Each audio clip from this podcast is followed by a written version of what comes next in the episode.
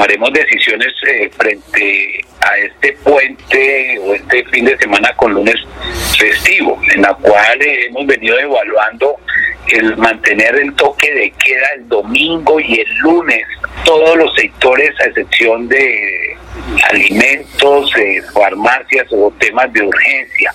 Ampliar el toque de queda los sábados hasta las 8, eh, digamos, eh, o el toque de queda que se debía desde las 8 de la noche y no desde las 6 de la tarde para que también pues ese día haya una buena actividad comercial. Pero actualmente hay mucho desorden social, mucho mucha indisciplina y el número de contagios ha venido acrecentando y por eso estamos ya prácticamente eh, en el 72% de la capacidad instalada de la SUSI y llega a un 75 lo declararemos la alerta roja precisamente por la ocupación y la y la baja capacidad que se pudiese presentar. En la reunión con los señores alcaldes, los comerciantes eh, en, en, el departamento de Santander. En esa reunión seré enfático también con los comerciantes y los empresarios. Ampliamos eh, el, día de comercio el, día sábado para que vaya hasta las 8 de la noche y desde luego desde las 8 de la noche hasta el próximo martes a las a las 5 de la mañana eh, que nuevamente se reaperture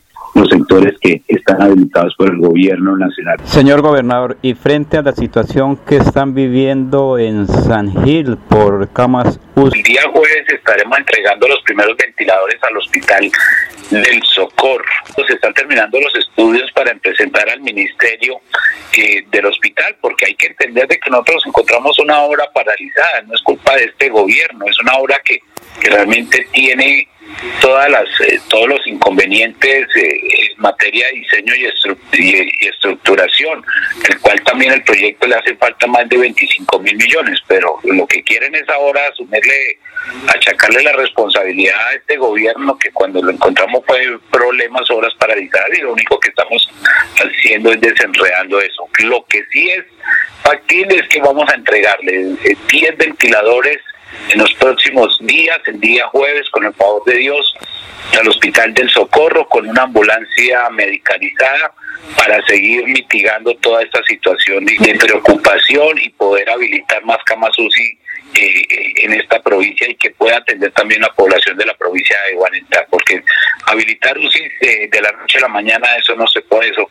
eso requiere un procedimiento y si no se hizo en el pasado, pues no se puede pretender hacerlo de la noche a la mañana. Una alerta roja en el sector hospitalario en salud, ¿qué significaría, señor gobernador?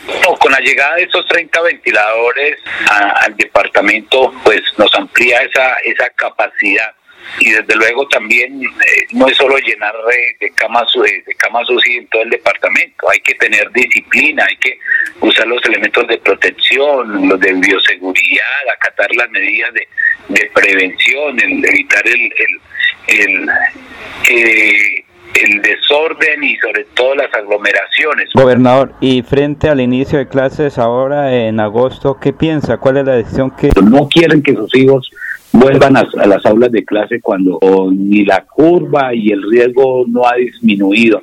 Entonces, eh, eso es una petición que han hecho los propios padres de familia. Lo que sí estamos implementando ese y la gestión que hicimos en, ante el Ministerio de las TIC es la gestión de más de 5.000 computadores, eh, más de 20 zonas Wi-Fi en el departamento, 427 instituciones educativas que se van a dotar con Internet para también poder acceder eh, a estas herramientas.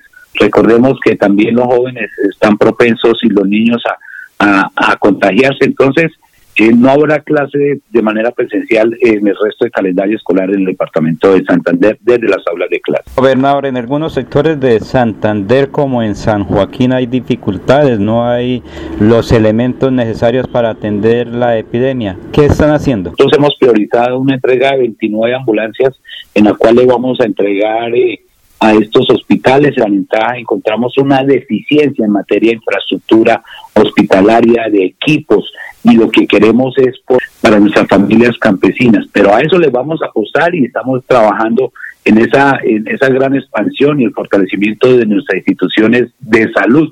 Están muchas en, en alto riesgo, en cuidados intensivos, pero lo que quiere este gobierno en el menor tiempo posible es dotarlas, fortalecerlas en, su infraestructura y también poderles brindar todo el apoyo para poder atender a nuestra población rural y nuestras poblaciones de estos municipios. Yo quiero eh, decirles que el gobierno de Siempre Santander está trabajando para poder lograr que cada día haya una mejor infraestructura vial, haya eh, una mejor conectividad y sobre todo poder acercar a, nuestras regiones, a nuestras poblaciones más vulnerables con el desarrollo y el progreso de cada una de ellas.